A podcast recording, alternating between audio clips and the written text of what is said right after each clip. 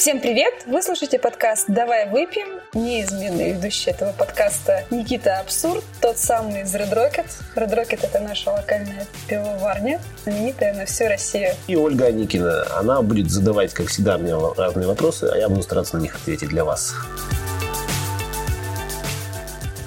Никита, вот смотри, я как-то беру светлое, светлое пиво какое-то фильтрованное. Иногда оно вкусное, а иногда такое горькое, капец. Чем вот оно отличается? Что вообще? Вот почему такая разница? А это вообще сладкое бывает. Что за фигня? Ну, вообще изначально все это светлое пиво отличается регионом своего происхождения, будем так говорить.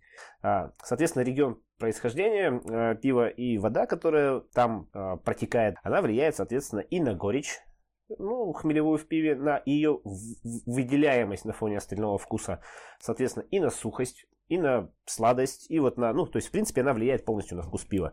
А, ну, плюс а, влияет на вкус пива, естественно, количество там хмеля или специй, либо каких-либо добавок, которые используются. А, плюс влияют сами дрожжи. А, тоже, потому что, там, допустим, бельгийское светлое пиво, оно отличается именно тем, что дрожжи особые, они выделяют эфир и фенол. Они делают вкус а, у пива более такой сухофрукта, инжирно, финиковый, плюс какими-то нотками специй, типа там перца, а, гвоздики, то есть вот, вот таких вот фенольных ноток. Вот. То есть это чисто как бы прерогатива бельгийского пива, вот эти все вкусовые ноты в пиве. А, допустим, то же самое немецкое светлое пиво, оно чистенькое. Это вот прям канон, будем так говорить, обычного лагеря. Просто светлое пиво со вкусом пива. Мягонькое, легонькое, вот чаще всего как раз там не выше там 4-5% алкоголя. Вот. Все чистенькое, ровненькое пиво. А, то есть под рыбку там, под я не знаю, колбаску, в общем, просто чтобы пить пиво под футбол, и, под, футбол под пляж, да, вот, там, чтобы ну, такое. В Чехии их светлое пиво, оно же называется лежак, а, это же просто ну, переводится светлое пиво, по сути. А, там, например, у них их фирменный стиль в Чехии это пилснер. Он а, выделяется тем, что у него более яркая такая хмелевая горечь. То есть вот людям даже, когда, ну, кто не особо разбирается в пиве, когда они покупают в магазине Пилснер, а, он кажется им горьковатым, потому что все привыкли к стандартным евролагерам, вот типа немецкого такого плана. Легкие, светлые, вот. Э, чешские как бы лагеры, они вот именно, если брать, смотреть классификацию Пилснер, они именно выделяются тем, что погорчее. Кому-то нравится, кому-то нет. Ну, есть, соответственно, совсем уже экстремальные светлые сорта. Это вот у нас наша любимая крафтовая революция. Нам их подарила американская. Это India Pale Ale. В них очень много хмеля, гора просто, и, соответственно, горечь там совсем запредельная. Ну, для кого-то вообще никак невозможно это пить, кому-то очень нравится, соответственно. Вот. А что, ну, получается, лагер, Хелес, э, кто там у нас еще есть, всякие такие, пилс, ну, пилс, лежак ты рассказал. Вот лагер, Хелес, это кто такие? А, то есть лагерь это в принципе метод производства пива, это пиво низового брожения при низких температурах, это целая технология, она называется лагером по сути. Вот. Ну и соответственно это абстрактное название для всех светлых лагеров, каких есть и Хелес, и Пилснер, все они лагеры по сути, потому что варятся по технологии лагера. Хелес это как раз э, тоже переводится, Хелес просто переводится светлый, по сути это немецкое светлое пиво, это немецкий обычный светлый лагерь. Вот, говорю, он помягче, посолодовее, такой прям Сладенький, ну, слегка сладенький, с сухим финишем обычно. Он ну, такой вот пиво со вкусом пива. Пилснер, это, как я уже сказал, это чешский лагерь. То есть это их фишка. А от чего в светлом э, лагере может быть сладость? То есть, если есть горечь, а есть, ну, сладость прям какая-то откровенная бывает, либо металлический такой какой-то привкус бывает. Вообще сладость в пиве остается от э, несброженного сахара, которое, который дрожжи не успевают съесть, ну, или просто не хотят съесть, ну, по разным причинам могут они его не съесть. Если брать какие-то большие вот эти вот производства, то там просто принудительно иногда останавливают брожение для того, чтобы оставить вот эту сластинку, то есть, ну, небольшую, допустим, чаще всего она больше относится, наверное, все-таки не к светлым э, лагерам, а больше к такому темному, то, что называется бархатному. Да, у нас такое пиво называется бархатным обычно. Вот, там специально оставляют вот эту сластинку именно для того, чтобы она немножко так создавала эффект квас, кваса, какого-то эффект такого, ну, просто легкого темненького напитка. Вот. А, ну, в, в светлых лагерах это тоже присутствует, но именно такая прям выраженная сладость им, в принципе, как бы ну, не нужна. То есть это даже, можно сказать, не дефект пива, но точно не подходящая для них характеристика. Вот, ну, то есть, ну, в целом сладость вообще в любом пиве это остаток просто сахаров, которые мы получили в процессе затирания, но их не доели дрожжи. Угу. Ну, с горечью, понятно, хмель добавили, да, и получилось погорчее. Да, если хмеля, ну, чем больше хмеля, тем больше горечи, в принципе. Ну, если использовать хмель там, ну, на горечь. вот, то есть, в принципе, да, хмель у нас это горечь, по сути, а сахар это сладость. Ну, тут логично все. Так, а Хорошо, с этим мы разобрались. А как тогда э, вот есть светлое, светлое пиво, фильтрованное, пастеризованное за 50 рублей отечественного производства. Есть э, крафтовое, там вот у вас же Хелес, например, э, и импортное.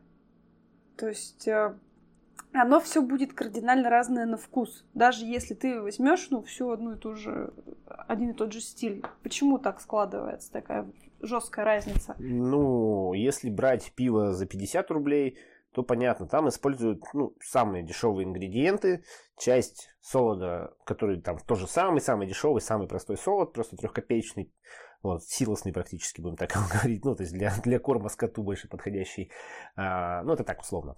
А, его часть этого солода заменяют еще на часть несоложенного зерна, ну, там, кукурузу, например, на рис, вот на такие вот позиции, которые тоже дешевые на самом деле. Плюс используют иногда прям просто сахар для того, чтобы поднять вот плотность начальную до 11 условно. А, ну, чистый сахар дрожжи полностью съедают, соответственно, ну, сахар дешевый, то есть он дает алкоголь, но не дает никакой плотности, насыщенности вкуса. У нас, э, у нас получается просто такая водичка желтого цвета, ну, с газиками. Ну, вот то, что вот на самом деле народ почему-то под считает, что это пиво как раз в первую очередь, но это как бы вот, вот такая вот водичка. Э, если брать крафтовые пивоварни, то, соответственно, это более ручной труд, будем так говорить. То есть все этапы контролируются не программой роботом, а контролируется пивоваром-технологом. То есть он смотрит, он прям каждую температурную паузу проверяет. Вот, то есть это получается уже такое а, более, ну, больше сырья просто используется, более качественное сырье используется чаще всего. Поэтому у нас получается более насыщенное просто пиво по вкусу. Ну и ценник у него, соответственно, выше из-за просто, просто из-за малых объемов. Вот. А импортное, ну, по сути, это два в одном, ну, то есть может быть импортное, может быть и вкусным, но импортное может быть и невкусным, обычный там, да, тоже желтенькой водичкой. Просто у нас э, почему-то существует у людей какой-то определенный культ импортного пива, то есть если пиво, то значит только немецкое, там какой-нибудь там шпатен, вот я только немецкий шпатен пью, больше ничего. Это как-то просто, видимо, сложилось э, из истории, в принципе, просто, что никогда ничего импортного, ну, там, в голодных, там, 90-х, 80-х, там, и в прочих этих, когда было, было очень мало импортного, потом, когда резко рынок заполонили импортные продукты, товары, а, то народ начал как бы после стольких лет условно этого железного занавеса видеть, что во всем мире что-то тоже существует. И вот почему-то начали думать, что импортные товары обязательно будут более качественные. Ну, соответственно, что импортное пиво – это настоящее пиво, а у нас в России только бурду варят. Это вот просто такое, вот, так сложившееся. Поэтому импортное не значит, что хорошо. Импортное – это просто пиво, произведенное за рубежом. Оно может быть вкусным, может быть невкусным. Ну, у меня очень часто встречались э, немецкие недорогие пивы, у которых был этот жесткий металлический привкус, какой-то мерзкий, противный. А, вот он откуда берется? Ну, это, скорее всего, из завода подготовки, либо, ну, чаще всего, а, то есть какой-то где-то что-то не так, вот, ну не так воду, воду подготовили. Другой вариант, это может быть просто из-за пастеризации элементарно, так как пиво чаще всего, которое импортное на российском рынке продается, оно пастеризованное, вот, может пастеризация. То есть изначально даже э, у немецкого, ну, если это брать какое-то там вот дешевое немецкое, будем так говорить, да, био, то в нем, как бы, ну, оно изначально дешевое. А еще пройдя пастеризацию, то есть оно, оно изначально не имеет очень много какого-то насыщенного вкуса, но после пастеризации его становится еще меньше, и у него вылазят какие-то внутренние вот эти дефекты на первую, ну, просто на, ну, на первый план. Поэтому, как бы, вот эта вот металличность – это просто пивной дефект. Их очень много, их надо прям разбирать отдельно, каждый, ну вот, потому что ну, очень много, то, что подразумевается каким-то вкусом пива, может являться дефектом. И вот металлический привкус – это тоже дефект. Ого, вот это ты сейчас мне Америку открыл буквально. Как так? Импортное пиво, немецкое, талонное, а оказывается, с дефектом ну, продают. Да, вот я говорю у нас, потому что тоже люди очень сильно почему-то думают, я говорю, что немецкое пиво значит качественное, а вот нифига. Итак, значит, у нас э, лагер это определение общего стиля, метода производства, то есть метода брожения лагерный. Мгм, мгм. А, в него входит хелес, пилс, лежак, а по вкусу отличается, потому что либо используют дешевое сырье и получается водичка э, такая с легким привкусом пива, либо постарались, положили побольше, покачественнее, получили повкуснее. Ну и если добавили хмеля, то получилось погорчее. Ну да, это если так брать, как бы, ну, если очень так отдаленно все это рассматривать, то да. А блонд э, бельгийский это вообще из другой оперы, он просто светлый, но ничего общего с лагерами не имеет. Да, блонд это эль, классический бельгийский эль, светлый. То есть это пиво э, категории вот этой вот, ну если брать пивную, то это каких-то легких светлых пив. Ну, блонд чаще всего там, до 6% алкоголя, это у него в принципе такая классификация. Ну, то есть это как бы светлое пиво, но оно не лагерь, оно эль. Вот так.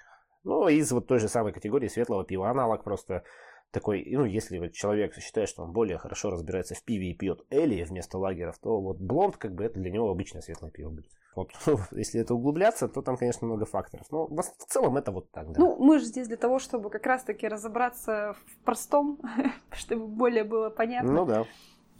А то эти всякие идешь там, тут тебе лагерь, тут тебе хелес, тут тебе там хель просто напишут, там еще что такое, что вообще, ничего не разберешь. Да, поэтому лагерь это общее название метода производства, а хелес это светлое немецкое, пилснер это светлое чешское. Ну, на самом деле существуют и немецкие пилснеры, но есть такая как бы штука, конечно. Но в целом именно пилснер, если э, написано, то вот в 90% случаев это будет чешский пилснер. Вот. Если лежак написано, то это просто светлое пиво. Пилснер просто, ну, если так разобрать про Пилснер немножко, сказать поподробнее, то просто это практически географическое пиво. Это город Плзень, вот, э, ну, поэтому называется Пилзнер, потому что там как бы его начали варить. А, Плезинский проздрой, так называемая пивоварня. Вот. И оно просто именно класси... ну, как бы как выделяется тем, что оно прям вот значительно горчее, чем обычный светлый лагерь. Ну, вот тот же лежак. Чешский лежак – это просто светлый лагерь. Пилзнер – это более охмеленный и горький чешский лагерь. Прикольно.